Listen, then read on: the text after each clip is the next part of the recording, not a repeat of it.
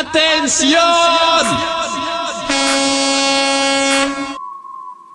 If I was your girlfriend, I'd drive you up the wall. Question who you're with, yeah, I'd always call and call. I wouldn't call it jealousy, just looking out for you. Fanáticosos presenta Do nag, nag, nag on you. Ask all about your past and Facebook stalk you too. I don't care about them, I just care about us. Bear down.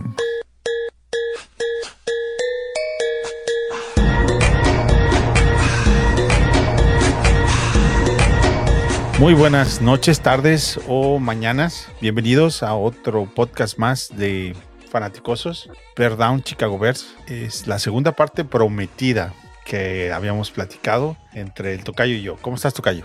Encantado de estar contigo, Tocayo, para esta segunda parte que dijimos que esta semana la íbamos a hacer y vamos a cumplir y eso es, eso es lo importante, Tocayo. Ah, bueno, este, apenitas, pero, pero sí, Rayándole. rayando, pero sí. Sí, así es. Hoy es viernes, eh, del lado del meridiano de Greenwich. Son las 8.48 de la noche en viernes, San Viernes. Y bueno, yo me estoy tomando un, mezcalito. Tú estás seco, ¿ah, Tocayo? Sí, sí, yo ven- vengo llegando, así es que ni siquiera para prepararme como el Tocayo, como debe ser. No, bueno, pero, pero eso no impide que platiquemos muy a gusto de los Bears. Exacto.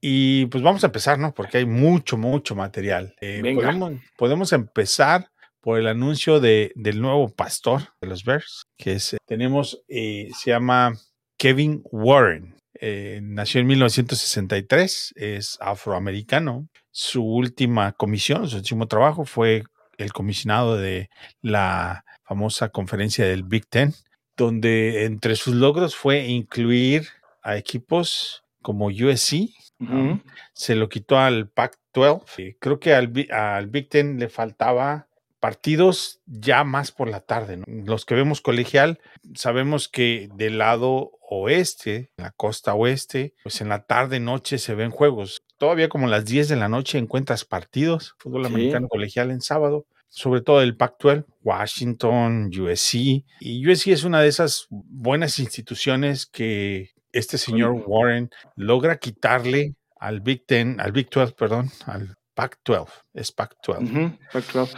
Con mucha tradición, USC. con mucha Muy- tradición, y se los logra quitar para integrarlos al Big Ten en el siguiente año, donde ya no ha mencionado. Otro de los momentos eh, de- pues, memorables de Kevin Warren es en una pelea Justin Fields, eh, dentro del el año del COVID, donde él suspendía todas las actividades y Justin Fields fue en contra de viento y marea y levantó polvo y peleó porque se peleara esa temporada, que se dio, se peleó. Es una de las preguntas que le hicieron a- al nuevo presidente, cómo iba a tener esa relación con Justin Fields después de lo que sucedió. Su, su respuesta a mí me pareció inteligente. ¿Tú qué opinas? Al, si escuchaste su respuesta, ¿no? Así como que lo que fue en su momento fue en su momento. Yo le di mis explicaciones de por qué era mi, cuál fue mi postura y en base a, a datos médicos y, este, y nada más. ¿no? Pero dicen que después inclusive eh, entablaron una buena relación, ¿eh? o sea, no, no hay una, realmente no hay ningún conflicto. Bueno, de acuerdo a lo que, lo que dicen, que sí hay una, una relación sana entre los dos, que pues, Claro. debe haber cuando menos un respeto, ¿no? No, sí, él, él comenta que en su momento mantuvo relaciones un poquito ásperas porque uno quería ir para un lado y, y el otro Claro. quería ir para el otro lado, pero respetuosas. Cada Sí. quien, cada quien jalando para su molino, ¿no? lo que más le Claro. convenía a cada uno. Sí, ahí él expuso su- eh, sus razones, el razonamiento que, Claro, man- que claro. mantenía. era- Podemos pensar si es válido o no, pero eso es, es, es otro, otro tema, otro material. Ya está en el pasado. Aquí lo importante es, eh, es- a ver, Sobre todo es como verlo en el contexto, ¿no? A lo mejor Correcto. hoy, hoy pensamos, hijo, creo que se exageró en el aspecto, pero en ese momento, pues yo no creo que, cuando menos nosotros pensábamos que tuviera, fuera una mala decisión, ¿no? Así es. Y hoy en día, 2023, resulta muy complicado, muy difícil pensar que todo esto se orquestó sin que Pauls y sin que Justin Fields estuvieran previamente involucrados y platicando con el que hoy es presidente. Debió haberse sentado con ellos mucho antes de que todas estas decisiones se tomaran y se anunciaran más bien hacia Claro. el resto del público, ¿no? No, y sobre todo si, si Justin Fields lo conocía, pues es altamente probable que le hayan preguntado qué, qué opinión tenía de él, ¿no? Cuando no, no, no, no van a decidir de acuerdo a lo que diga Justin Fields, pero sí creo que le preguntaron, oye, ¿qué opinión tienes de Kevin Warren? ¿no? Al final del día yo creo que tu coreback es indispensable para la franquicia y, y, es algo que vas a considerar, ¿no? Sí, pasó tres años como comisionado de, del Big Ten. Antes de eso, de entre el 2015 y el 2019, estuvo más bien entre el 2005 y el 2019. No, perdón, tuvo dos etapas con Minnesota. Una entre el 2015 y el 2019 y otra es entre el 2005 y el 2014. Uh -huh. Él estuvo involucrado en ese contrato grande que se le dio a, a su coreback actual. ¿sí? Uh -huh. Kirk Cousins. Cousins. Fue uno de los que vocalmente estuvo a favor de ese contrato. Y la pregunta es, mm, ¿qué? creo que no nos convence mucho. bueno, por números es extraordinario Kirk Cousins. Eh, por eso, es una de esas preguntas que habrá que ver, ¿no? Sí, está interesante su punto de vista, cómo va a actuar dentro de los Bears con ¿Y, ese... ¿Y qué tanto se va a involucrar también? Porque digo, si es el supervisor de Ryan Pauls en estricto sentido, pero ¿qué tanto va a meter su cuchara? Bueno, como presidente, esos tienen que llevar tu sello, ¿no? Si tú vas a hacer un contrato así de grande, tienen que llevar tu sello. Al final del día, esas van a ser decisiones que lo van a involucrar. Sí. Y bueno, hay que, lo, yo lo primero que diría en este, ¿cómo nos quejamos de Ted Phillips los últimos años? Sea, es que, por de entrada, de entrada, Ted Phillips siempre decía, es que yo no sé de fútbol americano. Yo soy, yo soy un fanático. Oh, si el dueño dijo lo mismo. ¿Qué va a decir él, no? Y ah. sabemos que Kevin Warren, 21 años en la NBA. Sí, antes de, de antes de, del... de, de, de, Minnesota estuvo con Detroit entre el 2001 y el 2003. Uh -huh. Estuvo en, eh, en, ese equipo de San Luis eh, que fue los Rams. Eh, de los Rams, el, el, ¿cómo se llamaba ese, ese equipo? The el Greatest Show on show, Turf. Así es. Él fue gran, gran, espectáculo, definitivamente. Sí. Ese equipo. Entonces. Carl pues, Warner, Marshall Falk, ¿Sí? Isaac Bruce, Terry Holt. Entonces sí tiene mucha experiencia, mucho bagaje. Mucho. Estuvo involucrado en el desarrollo del proyecto del nuevo estadio de, de Minnesota. Sí, del US, US Bank. Uh -huh. Entonces, definitivamente, bueno, eh, todo apunta a que es una buena contratación, muy consensada, muy inteligente, muy visceral. ¿sí? Lo fácil sería haber promovido a alguien de adentro, alguien de la familia, así como los Corleone. Como, como es la tradición del equipo. Como ¿no? los Corleone, eh, Vito o, o, mi, o, Mike, Michelangelo, alguien así, ¿no? ¿Eh? Oja, ojalá Makaski también puede ser. pero no, fueron hacia afuera, se fueron, salieron de su, de su zona de confort y terminan con un presidente que es afroamericano, con un general manager que es afroamericano y con un coreback que es afroamericano. Entonces. En un equipo, pues, muy acusado de racismo, ¿no? históricamente. Sí, históricamente. Eh, pero bueno, ahí está les deseamos lo mejor. Por supuesto que los vamos a apoyar, no nos queda de otra. Pero de entrada, sí, sobre Ted Phillips, como bien decías, es un upgrade, ¿no? no Seguro. No, queda, no, no, cabe no tenemos duda. duda. No tenemos duda. Y, y, fíjate que hay una historia, no sé si la escuchaste, pero pues hay que contarla. Eh, a los 11 años lo, lo atropellaron, Tocayo. ¿Escuchaste la historia? No. A los 11 años lo atropellaron. Y entonces le, le, dijeron que iba a ser difícil que volviera a caminar. Mm. Y él le preguntó al doctor, oye, ¿y este, qué puedo hacer para, pues, para tratar de, de, de, poder caminar nuevamente? ¿no? Y le dijo, pues la única forma es que te pongas a nadar y a nadar y a nadar y así recupérate. Y sí, durante años estuvo nadando y nadando, le hicieron una, una alberquita en su casa y ahí nadaba y nadaba y nadaba y, y salió adelante. O sea, habla un poquito de su, de su carácter, de, de su perseverancia. ¿Cómo hacer? Sí. Sí, bueno, y, que de, de, las este... cosas que, perdón que te, te interrumpa, sí, que sí. de las cosas que más lo, lo, acusan es que parece que es una persona que excede los, los, los límites socialmente aceptables de, de, lo que debe de ser alguien con, con deseos de progresar, ¿no? Workaholic por sí, excelencia. Así es. Parece que es alguien que, que desea superarse demasiado. Y bueno, para, para, este equipo no está mal, ¿no? E, eso está, está muy bien. Y hay un detalle interesante. El Big Ten tiene sus oficinas en Chicago. Y este. Y pues le dije, bueno, pues usted ya vive aquí en Chicago, ¿no? Sí, sí, pero me voy a cambiar de casa porque quiero estar lo más cerca posible de Hallas Hall, porque te, tengo que estar ahí junto. ¿no? O sea, yo Así voy a vivir en Hallas Hall prácticamente. Así es. Y um, lo, el otro tema es que en realidad eh, logró negociar en Big Ten el contrato más grande de tele, televisivo, de derechos de transmisión, en la, en la existencia de, de cualquiera de, de todas las, las otras eh, impresionante. conferencias, más que SEC, más que ACC, más que Big 12. Estamos hablando de 5 billones de dólares por derecho de emisión. Amigos, eso no se ve ni en, ni en, el- la Copa del Mundo. Disculpen. No, es, una, es una locura, Una es una cantidad de dinero. Ahí no, no- nos habla del, del tamaño que tiene el, el fútbol americano colegial en los Estados Unidos. Sea, a veces, digo, aquí tú lo entiendes muy bien porque estás por allá, pero en México a veces no entendemos la magnitud que tiene. Y a ver, a ver, mucha gente, pues no le interesa la NFL, pero el colegial sí, ¿no? O sea, mucha gente que, que está involucrada a muerte con sus universidades, ¿no? Sí, así como ustedes, así como ustedes ven a, a su equipo de, de fútbol de la liga local en México, con ese cariño, con esa pasión, así se ve en la mayoría de Estados Unidos el fútbol colegial, ¿ah? Equiparable en la atención. Obviamente en dineros, pues es, es mucho más. El, el- a ver, Northwestern aquí en Chicago a- al año factura alrededor de 17 millones de dólares. No, no se va, pero difícilmente creo que un equipo en México tenga en ingresos ya después de gastos Utilidades de ese utilidades tamaño, de ese tamaño, ¿no?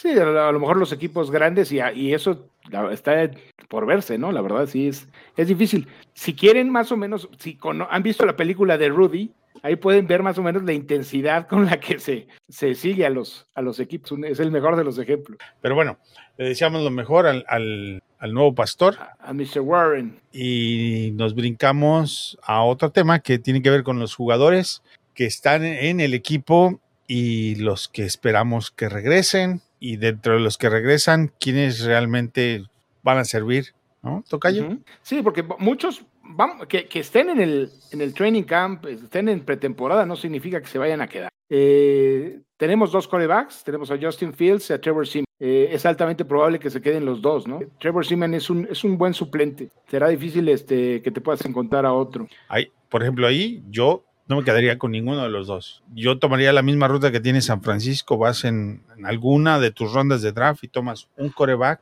nuevo Ajá. porque Uno, uno no, un novato. un novato. Bueno, sustituyes a Peterman con un novato, ¿no? Pero lo pones a competir contra Seaman. Pero Simen se lastimó, ¿de qué nos sirvió? Sí, no, no sirvió de gran cosa, pero lo y le vas a pagar un chorro Ahora- de dinero. No, gracias. Pues no es mucho, ¿eh?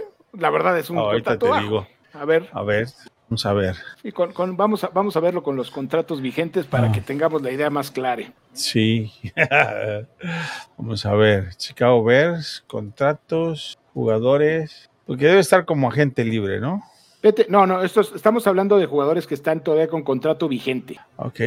antes de los Contratos agentes libres, ¿no? ¿O quieres que nos vayamos directo con los agentes libres? Ah, a ver, quarterback. quarterback. Creo que en quarterback somos el número 25. Trevor Simeon cobra 2.5 millones de dólares. Sí, lo pones, yo digo, lo pones a competir contra alguien más. Pero es y- lo que te digo. Si se queda, si, se queda, y si no, lo, lo, lo botas, ¿no? si te, si no te, si no jugó porque se lastimó, y pues, ¿para qué? Mejor un novato. Bueno, yo, yo haría lo que hizo San Francisco. Tú sí te quedarías con Simeon. Pues eh, yo sí me quedaría con un veterano y un novato. Con los, o sea, yo pondría, yo tendría tres. Pero Fields, de- tenemos, veter- tenemos veteranos tras veterano, tras veterano, tras veterano, y ninguno de esos No, veteranos yo, yo hace estoy nada. de ¿verdad? acuerdo que hay que desarrollar un, no- un novato, en eso estoy de acuerdo contigo. A mí me gusta esa idea, ¿no? Siempre, siempre puede salir una joya por ahí y si tienes buen equipo como San Francisco, pues puede lucir, ¿no? Sí. O sea que ahí está, en veremos. Ok, vamos a ver los agentes libres, ¿te parece? Venga, Byron Pringle, fuera. 4 millones. Riley Riffle, 3 No, millones. yo, híjole, 3 millones. yo me, yo creo que es una prioridad agarrar un tackle de muy buen nivel, Tocayo. Pero no sé, yo creo que no lo hizo tan mal, ¿no? Como No, yo para, yo creo para que que sea mal no. suplente. Mal no, suplente. pero Tackle suplente, le- está pero le bien. pagaste 7 Tres millones, ¿no? No, bueno, aquí dice como average son 3 millones. Ah, tres mil- pero ah, es que tenía un contrato que podía llegar a más de 10. Pero ¿cuánto habrá cobrado realmente? Porque Ah. 3 millones era sin incentivos. Ahora Pues, estuvo de suplente casi toda la temporada. Se 3. metió como- Fueron 3. Bueno, por 3 está bien. Como suplente. Yo creo que está bien. Por sí, 3 como suplente millones Está bien. como suplente. Luego sigue Nicholas Morrow. Ese está en veremos, ¿no? Ese es de los más decentitos de los linebackers. 3 millones. 3 Yo- millones. Yo creo que vale la pena quedarlo. Fíjate que está por ahí Bobby Okereke, si lo ubicas, de los. Colts, Sí. el que eh, lo conoce muy bien este, Everflux, y a mí se me hace que podría ser una opción similar a Morrow en costo, y es un buen jugador también. O sea, y puede ser, puede ser. Sí. Luego sigue Angelo Blackson, Fuera. 2.75 millones. Luego No, sigue ya, Ni- eh, ya, ya luego ni a los partidos lo activaban. Nickel Harry, receptor, 2.5 Híjole. millones. Yo creo que no hizo lo suficiente, ¿no tocayo? Fuera. No, afuera. Luego Ryan Griffin, Titan, 2.25. No, me, me trae muy malos recuerdos, no sé, de Sí, las... claro. Adiós. De, de hecho, no, ¿te recuerdas eh, varias jugadas de cuarta que le echaban el balón a él? No, fue, fue extraño, ¿no? Sí, no sé ni por qué. ¿Cómo por qué? Así es. Como que, en fin, el único que se presentó a la fiesta. Luego Sí. sigue DeAndre Houston Carson. Sí, ¿no? Ah, ese es de ley. Jugadorazo, ¿no? Sí, siempre cumpliendo. Uno año pu- tras año. 1.7, por favor, suben el sueldo. No sea. Gran jugador de equipos especiales Sí. y cuando entra a jugar siempre, siempre responde. Patrick Scales, por favor, Sí, pues regrésenlo. Por 1.2, por favor, súbanle el salario ese- también. ese- cuando nunca oyes hablar de un, de un long zapper, Sí, es porque no falla. no falla. Eh, tiene 34 años, eso sí, casi 35 años. Pero bueno, para, por para su Sí, posición está para su posición puede jugar a los 40 y va a estar. Sí. Luego sigue Matthew Adams, es outside linebacker. Fue de, de los linebackers que, que trajeron y de equipos especiales. eh, estuvo lesionado gran parte de la temporada. Tuvo un par de momentos interesantes, fíjate, al final de la temporada. Pues cobra poco, ¿no? ¿Cuánto cobra? Ah, 1.18. Tráetelo, tráetelo a competir y si gana el lugar bien y si no, adiós. Ok. Y luego sigue Dan Cruikshank. El, ah, el safety. El safety. No, pues él sí quedó de ver. Sí, quedó bastante. Dakota Dozier.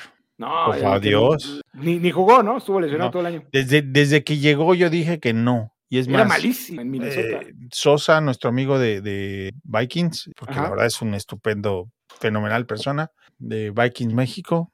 Bueno, que aparte él cubre al, al equipo de Minnesota.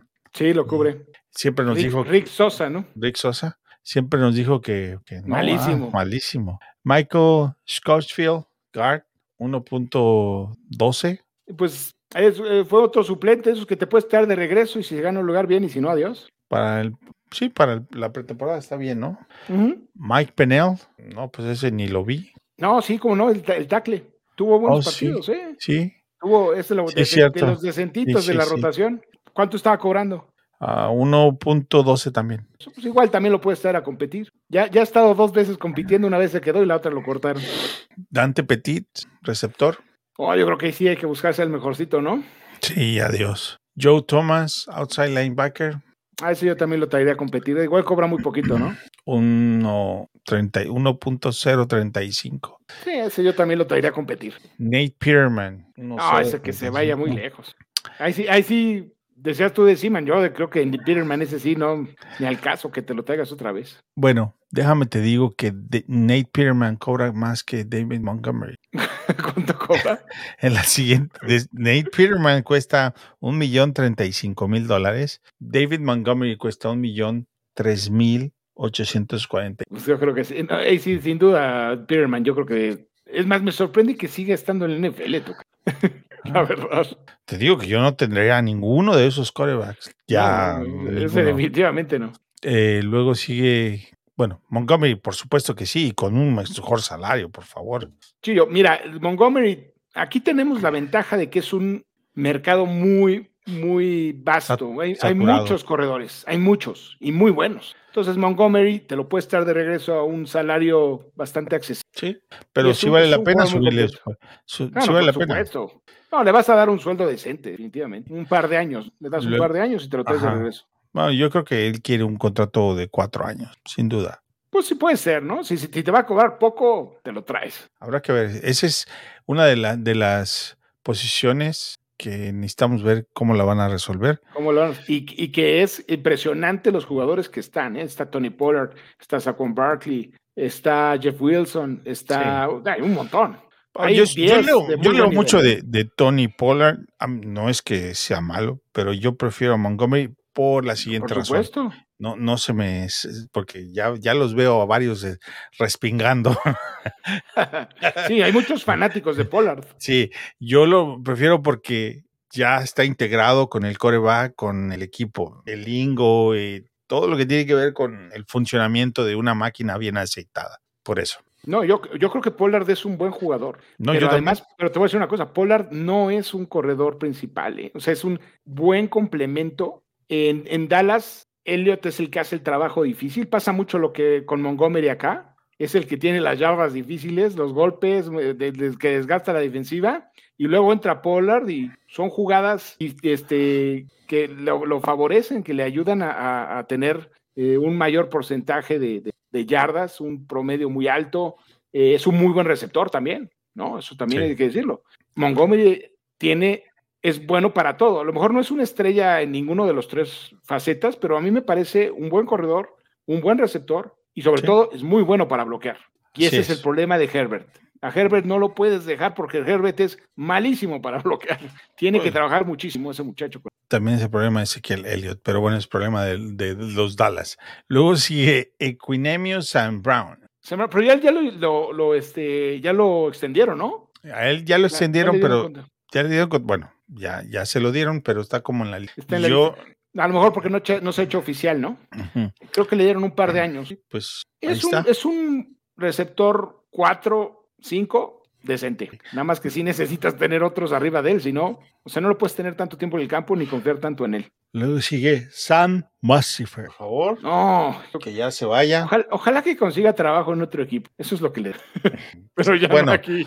No faltará eh, Pittsburgh o Washington que los contrate. Sí, luego siempre, siempre va a haber quien le dé trabajo. Alguien, digo, sí. tiene bastante experiencia ya, ¿eh? Ya Pero- tiene bastante experiencia. Que eso no, no significa que sea bueno, ¿no? Bueno, pero la verdad es que mi abuelita en silla de ruedas También tiene mucha blo- experiencia. sí, y bloquea mucho, y bloquea mucho mejor, ¿verdad? Y luego sigue ya. Javin White, que es linebacker. No, ese sí me figuró. Breon Border, ese es cornerback. Trevon Wesco, fullback. El, el que juega de la cerrada también. Pues ese, Sí. fíjate, no estuvo tan mal, ¿eh? Buen bloqueador. Pues es que la el problema es que ninguno se vio mal, porque todos se vieron mal. Se vieron mal en conjunto. Sí, Josh Blackwell, cornerback. eh, ese ese eh, fue los que jugó al final de la temporada, ¿no? Dieter Aiselin, guard. No, estuve viendo el, cuando jugó la otra vez, lo metieron a jugar. Lo hicieron pedazos, pero pedazos. No, no, ese sí, ese es sudafricano. Sí. No, no, no, jugador de rugby. Y luego-. Armon Watts. que Ah, es, ese sí, ese sí que se venga de regreso. Ese está bien para la rotación. Por 672 mil dólares. No, pues lo que te digo, sale barato y juega bastante bien. Ese va a ser, ese va a ser el reserva de Jalen Carter, Tocayo. Así es. Y ahora, ¿qué jugadores que están como gente libres te gustaría ver? Por ejemplo, en Eh, yo creo que uno de los jugadores que es altamente probable que vengan es Orlando Brown, por la relación que tiene con Pauls, porque es el mejor tackle que hay en el, en el mercado. No es una estrella, pero es bastante confiable. Y le podrías dar la oportunidad a Braxton Jones de desarrollarse del lado derecho, que creo que a lo mejor sería la, la mejor opción. sea, estamos hablando de Orlando Browns de los Chiefs Ajá, por 16 millones de dólares al año. va a salir caro. ¿eh? Pero pues ahí sí, creo que es prioridad, ¿no? Así es. Es- a ver, sin, sin, sin posición en específico. El orden de agentes libres, en orden de importancia y en orden de costo. Orlando Brown, 16.662 millones de dólares. Luego es Tom Brady con 15 millones de dólares. Dion Jones, linebacker, inside linebacker, por 14.25 millones. Fíjate. Ese me gusta para los Bears. Dion Jones, pero es- 28 pero es- años, Cleveland. Pero está caro, ¿no? Como linebacker. Pues, no, digo, está más barato que Roquan. Ah, bueno, eso es Marcus Peters, cornerback de el Baltimore, por 14 millones de dólares. Creo que su mejor época ya pasó. Era bueno, ¿eh? 30 años tiene. Eh, Fletcher Cox, El 32 años. de Filadelfia, el veterano. No Era muy bueno también. No tackle. Luego Robert Quinn por 14 millones de dólares. Brandon, Oye, no ha, hecho, no ha hecho nada en Filadelfia, ¿eh? no, nada. pues, ya. Brandon Graham 34 millones de dólares también. to- toda la línea defensiva de Filadelfia. Y Javon Hargrave, También- otro, también de Filadelfia. 29 Ese sí. millones de dólares, ese sí. Jugadorazo, ¿eh? Ese Está sí. grande también, pero es un jugador. Ese sí, es 29 años, 13 millones, ese sí me lo traigo. Luego Jesse Batless, tercero, safety. El safety de Cincinnati, muy bueno. Cincinnati. Muy buen jugador. Pero pues ahí sí, yo creo que si va a regresar Jackson, pues Lavonte David, el linebacker de Tampa Bay, otro jugadorazo. Ya veterano en- también, ¿no? en- ¿Cuántos en- años tiene? 33. Luego está Nelson Aguilar, receptor, no gracias. El de los Patriotas. Y luego Mike tight end de Miami. El Gesecki, ¿no? Gesicki, Gesicki. perdón. Y luego Dalton Ese, Schlo- ese es muy bueno, ¿eh? Muy bueno, pero Pues- desperdiciado, ¿eh? En, en Miami. Pero bueno, como receptor. Es, Los- es como un receptor grandote, más que una ala cerrada.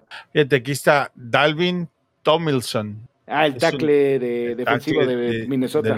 De, de Nueva York. Pero está en Minnesota ahora, ¿no? Tomlinson. Bueno, aquí está como Nueva York.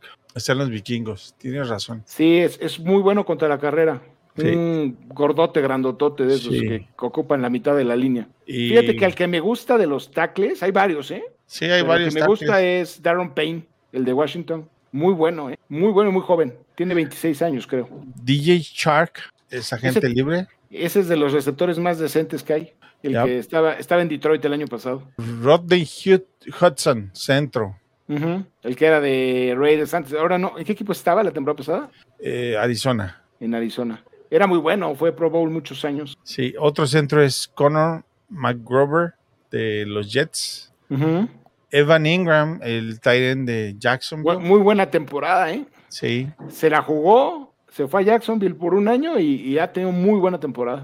Jason Kelsey, el centro de Filadelfia. Uh, super. Ya muy Eh. veterano también, pero un jugadorazo. Eh, Adrian Am- Amos.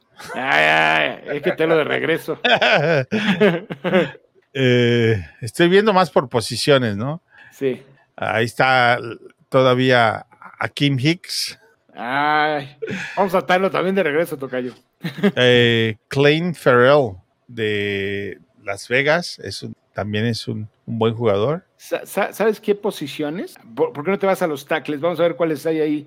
Ya decidimos a cuál nos vamos a traer. Um, Digo, porque está, está Orlando Brown, está McGlinchey también, el de San defensive Francisco. tackle. Vamos, Ah, defensive, a ver, defensive, a ver. defensive tackle o quieres out- eh, ofensivo o O defensivo? son, son las dos posiciones que creo Bueno. que son prioridad, ¿no? Defensivo está Fletcher Cox, Jabon Hagrover de Ajá. Filadelfia, Dalvin Tomlinson, que es de, ya dijimos que, es, platicábamos. que- que es de Vikingos, David Onyenata de Nueva Orleans, 30 Ujú. años, Sheldon Rankins. Sí, ese también est- estaba en los Jets, se fue a Santos y regresó a los Jets. Eso es bueno también. Teven Bryan, Daron Payne de Ese es el que Washington, te digo, ese es mi gallo. de, tiene 25 años, Jerry Tillery de Las Vegas, Derek Nandin de Kansas City, Raquín Núñez Roches de Tampa Bay, Ujú. eh, Shai Total de North Nueva Orleans, Chris Wormley de Pittsburgh, Ese también es interesante, ¿eh? Fíjate que Wormley esta temporada pasó completamente desapercibido, lo que probablemente lo, te lo puedas traer ba- barato, pero hace dos años tuvo siete capturas, Tocayo. Con la, pero ya ves que Pittsburgh se llevó a Gonjovi, el que, el que habíamos firmado y que finalmente no, no pasó el físico. Pues ese Gonjovi básicamente le ganó el lugar a este chavo Wormley.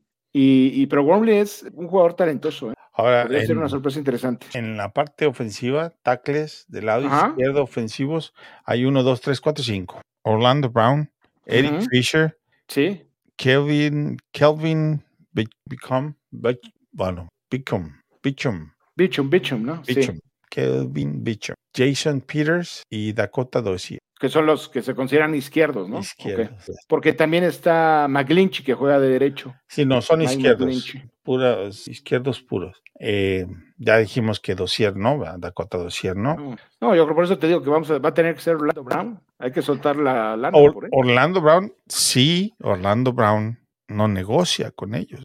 Porque Orlando Brown fue jugador franquicia el año pasado. Pues es probable que no lo vuelvan a, a, a tallar, ¿no, Tocayo? Entonces puede ser que sí abra, entre a la agencia libre. Eh, sí. Bueno, aquí dice que es tenía un contrato de cuatro años y fue, eh, fíjate, fue undrafted free agent en el Sí, 2022. eh, fue, era de Baltimore y Baltimore se lo cambió a, a- a Kansas y ahí se volvió, porque en Baltimore él quería ser el tackle izquierdo titular, o sea, quería jugar a fuerza de tackle izquierdo y como regresó tu tackle izquierdo que estaba lesionado, le dijeron, no, pues aquí vas a jugar de derecho y no quiso y no quiso y lo cambiaron a Kansas. Y Tres en Kansas tres se- se temporadas con tres, tres temporadas con Baltimore por Ujú. 1.8 millones de dólares totales Barato.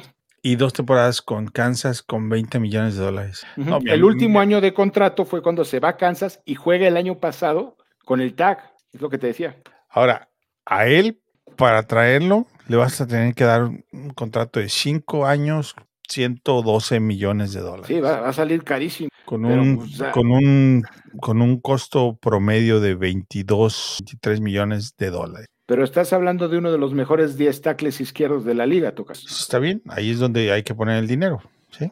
Sí, no, pues no, la verdad es que no te queda de otra, ¿no? O sea, si quieres proteger a tu coreback, que es lo más Ahora- importante, pues no Ahora, te queda de otra. También se lo va a querer dar Kansas. Entonces, a lo mejor de esos probables 22, le vas a tener que terminar pagando 25. Híjole, es que ahí sí es donde, te- a donde vas a tener que analizarlo seriamente, ¿no? Bueno, vamos a ver qué Pues pasa, sí. pero creo que es altamente probable que Orlando Brown venga para acá. Así es. Decían que, Y- decían que se hablaba de, do- de un contrato grande, Los grandes es eso, 5 millones más de 120 millones Ajá. de dólares. pero Cinco solamente, años, 120. o, o sea, buscar a un jugador así, solamente uno. Entonces, o sería Brown o Payne, porque a Payne también se habla de que le van a pagar mucho. No te puede, no, pues probablemente no se, tra- no se traería esos dos, traería uno de los dos. Sí, tiene que ser uno. Ah, tienes razón, Orlando hace más sentido porque en el draft puedes cubrir una posición, pero no vas a poder cubrir las dos. Claro. Y sobre todo, tienes, tienes, ya platicábamos la vez pasada, a Braxton Jones a lo mejor lo mandas de derecho, ¿no? Sí,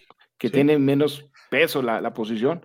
Y tienes a Tevin Jenkins y Whitaker, pues decíamos, no lo vas a cortar. Bueno, nosotros pensamos que no lo van a cortar. No, no lo puedes cortar. cubierta. Sí, Y hay muchos centros en este draft. Entonces, a lo mejor ahora sí ya te, te- te agarras un centro de los que de los por haces ahí. ¿Hace cuánto que no tenemos un centro? Creo que es desde el 84. No, sí hemos tenido muy buenos, ¿eh? Teníamos Olin Kreutz antes, después de, Pero de Jay Hilgenberg. Pero ese vino como agente libre, ¿no? Ah, dices de, de sí, igual que Jay Hilgenberg, ¿eh? Sí. Jay O sea, Hilgenberg no, también de- fue agente libre. desde draft, de draft. De draft, pues aga- a- se agarró a este, al chavo este la vez pasada, pero al de Al de Notre Dame. ¿no? Del de, no, no, al de No, Illinois, este pasado, sí. Bueno, que sí. no- estuvo lesionado todo el año. Sí. Estuvo lesionado. También hay que, habrá que ver, no, no le dieron la oportunidad. Bueno, más bien, no estuvo tuvo lesionado estuvo lesionado. Sí, capaz que esta es nuestra respuesta, quién sabe. quién sabe. A mí me gustaba mucho, yo lo vi jugar. Aparte salió de la, de la preparatoria, Sí me dijiste, sí, que, que pi- pintaba bien, o sea, no, no- cuando menos mejor que Mustifer, seguro. sí, un cono, Oye, un cono, la, un cono y Mustifer es lo mismo, güey. la posición que más me preocupa, receptores. Receptores. ¿Quiénes están? Está Jacoby Myers, que le van a tener que pagar mucho dinero y la verdad no creo que valga la pena. Es un buen jugador, no, pero a ver, no, no conviene, no conviene pagarle a receptores. Si no llega como, como uno con, con paquete de cambio de, de picks y jugadores en el no, draft. te, no conviene. te conviene. Sí. Y salvo que tenga un cartel, ¿sabes quién? Hay un jugador interesante que lo conoce Everflux, que tiene potencial y que nunca lo desarrolló en Colts. Paris Campbell. Paris Campbell es un jugador muy rápido que estuvo los Colts. desperdiciado ahí en Colts. Y es un buen jugador, ¿eh? Entonces a lo mejor ese podría ser una, una opción. Fuera de eso, no, Myers van a tener que pagarle mucho. A Juju Smith Schuster le van a tener que pagar mucho y probablemente no lo valgan. No, fíjate, el que más está ahí es Nelson Aguilar, No, hágalo, olvídalo. Sterling Shepard, DJ Shark, Randall Cobb, Marvin Jones, Julio El único de esos que me parece bueno es Shark y, y tampoco le pagaría. ¿verdad? Allen Lazard, Lazard es otra opción que a lo mejor viene, Tocayo. Jacoby Meyers, Deontay Hardy, Juju Smith, A.G. Green, Jarvis Landry, Sí, jugadores ya muy veteranos, ¿no? Matthew Slater, Cam Sims, um, Ashton Doolin, Sammy Watkins, O sea, puro Zach Pascal, um, Marquise Goodwin, ese puede ser. que re- su regreso fue triunfal. Tuvo muy buena temporada, ¿eh? Sí. Con Marquise Campbell, como dices. Y mírate que A Paris Ah. Campbell, ¿cuán- bueno, es que era novato, ¿no? Tenía contrato de nova- novato. sí, 1.3 dos, pero ahorita te digo cuál es su, su valor de mercado. Estuvo Ah, lesionado mucho, mucho tiempo, ¿eh? a él, Pero esta temporada no le fue mal. O Sí, sea, un tampoco muy bien. Pero, un pero contrato de- buen- de 2.5 millones de dólares por año. Está bien, no, Pues no veo problemas. No veo Lo tienes ahí problemas. como de cuarto receptor, quinto receptor, está de lujo. Sí, aparte está joven. Ahora nada, nada más nos falta conseguir un, un número uno, Tocayo. No sé dónde lo vamos a sacar. Pues no, tendrá que ser vía canje Draft o, o canje. o draft. Sí, Pues te decíamos, hablamos la otra vez pasada de DJ Moore. Eh, yo la verdad no me iría por un veterano como Devante Adams. Muchos hablan de eso, o Hopkins. A mí eso no me gusta, la verdad, Tocayo. no, pues no. Salvo que lo vayas a tener. Ah, ¿sabes quién? Mike Evans también hablaban de él y ese sí. Mike Evans sí, pero este, ¿tú crees que lo suelten? Pues si ya se van a, res- a reestructurar, viene un, un cambio radical en Tampa, puede ser, ¿eh? Pero no te puedes desarmar, ¿no? Así. Pues es que se van a quedar ya sin la base de su equipo y la verdad ya eh, eh, se vio un equipo sin alma contra Dallas, ¿no? Como que ya, no sé, Tocayo.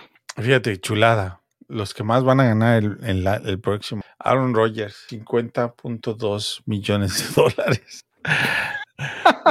¿Y cuánto está garantizado? Que es lo más interesante. Todo. Russell Wilson, 48.5. Kyle Murray, 46.10. Deshaun Watson, 46. Patrick No. Mahomes, 45. Josh Allen, 43. Derek Carr, 40. Dak Prescott, 40.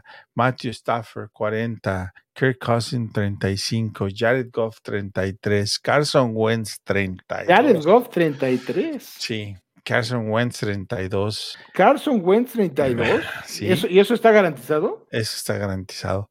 Aaron Donald, 31. Tyler Hill, 30. Pero fíjate, ¿cuántos jugadores pasaste para llegar a uno que no sea coreback? Matt Ryan, 30. Ryan Tannehill, 29.5.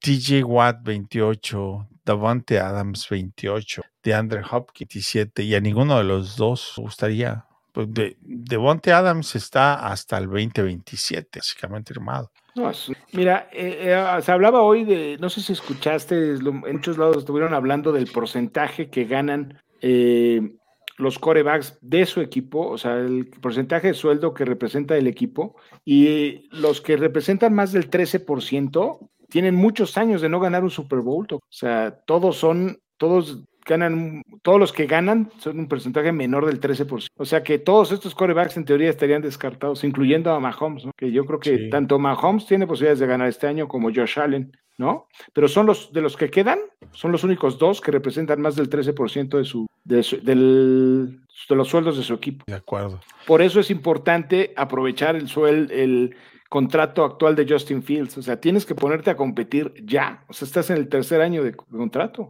Este año ya tendrías que estar peleando por los playoffs y el próximo año ya tendrías que estar peleando para ganar un Super Pero no, no va a pasar. Estamos de acuerdo que. Pues es muy difícil.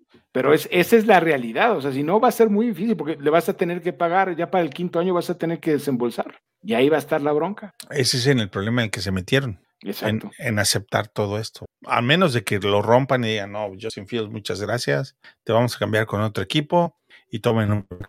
Y vamos a buscarnos otro coreback. O sea, ese es el tema. mínima de que suceda, pero está una posibilidad. A ver, ¿te queda? ¿Te sorprendería que Paul se hiciera algo así? A mí no. Pues no, porque al final del día se está jugando su futuro también. Por eso cuando lo, lo mencionaron, por un lado suena descabellado, pero por el otro dices, sabe. A mí no me, o sea, no soy, no sería fan de ese movimiento, pero sí entiendo que pudiera suceder. Sí, claro, o sea, por la lógica que es de la que estamos hablando, porque vas a tener que, com- com- que comprometer el 25, el 30% del sueldo, de los sueldos de tu equipo a un coreback. Y entonces es ahí cuando ya eh, se vuelve mucho más débil el plantel en general. Ese es el problema. Sí, en el cuarto año, cuando ya estás bien, tienes que pagar y, y empezar a deshacerte de jugadores. Pues no, en fin. Oye, Tocayo, se me hace que vamos a tener que hacer una tercera, una ter- una tercera parte del podcast porque ya estamos en arriba de los Ya 45 estamos, ya estamos. ¿sabes qué, Tocayo? Lo que deberíamos hacer es ya empezar a, a ver los mock draft, empezar a hablar de los prospectos que vienen. Pues sí, tendríamos que hacerlo. Una tercera parte de podcast. Aún hay más, decía el de Celaya.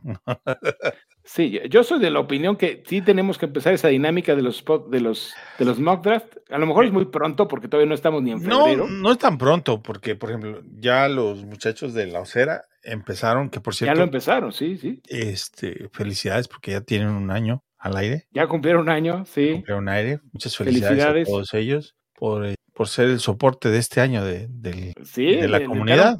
Con con todo, ¿eh? Muchas gracias y felicidades a todos, muchachos. Fantástico. Este, síganlos, escúchenlos, véanlos.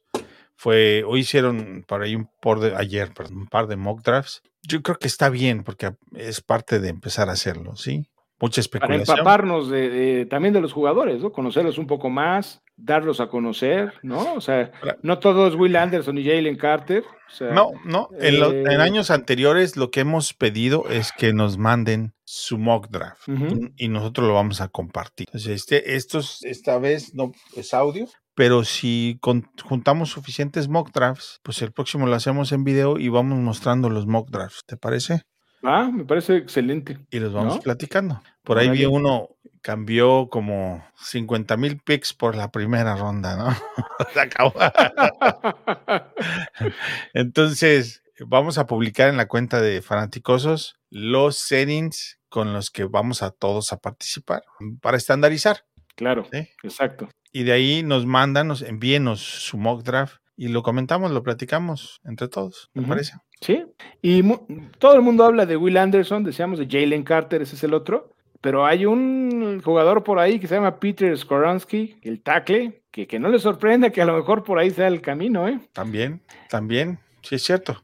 Ay, ahorita todo es especulación. Todo es especulación, ojalá que sea un jugador, un fuera de serie, y lo más probable que ese fuera de serie sí sea o Anderson o Carter. De esos Pero tackles que vimos que son agentes libres, nada más Eric Fisher fue una primera ronda.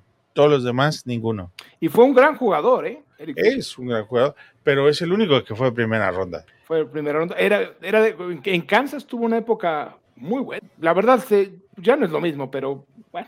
Orlando Brown inclusive fue undrafted, ¿no?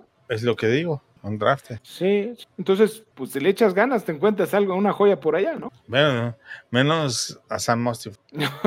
Bueno. ya nos vamos a despedir de él, lo, lo vamos a extrañar, porque ya no vamos a poder hablar mal de él. No, no, al rato va a salir el que diga, no, es que estaríamos mejor con Sam Mostif. No lo. Oye, Vas capaz que, Paul, capaz que Paul dice, le voy a dar un contrato a Mostifer, lo voy a traer de regreso para competir. Es que Mostifer es de esos que tienen buena suerte, además, Tocayo. Todo el mundo se lesiona a su alrededor. No, bueno, si lo traen, empezaría a sospechar mal. Sí, a lo mejor es, este, sí hay algo, hay algo extraño. Dicen que es muy inteligente, bueno, a lo mejor tiene bonita letra también. ¿no? Está bueno, Pues, Tocayo. Bueno, pues eh, entonces nos, nos aventamos una tercera parte, ¿no? Venga, para hablar del draft. para hablar del draft. Bueno, pues gracias a todos por escucharnos, por atendernos. A la hora que nos escuchen y desde donde nos escuchen, recuerden que este es no el mejor, pero quizás sí la primera comunidad de los Chicago Bears en español, inclusiva. eh, No, pero claro que es la mejor, Tocayo. la mejor. No seas humilde. humilde. y trataremos de participar más. Ahí vamos. Ahí vamos poco a poco saliendo y dándonos espacio, respirando. Eh, sigan con nosotros. No se agüiten, no se, no se molesten, no se enojen, no se desesperen. Esto es para divertirnos. Tocayo, gracias. Buenas noches. Gracias a ti, Tocayo. Y se vienen, se vienen cosas buenas, que es lo mejor, ¿no? Interesantes. bueno. Bueno, pues, Bear Down, Chicago Bears. Bye bye.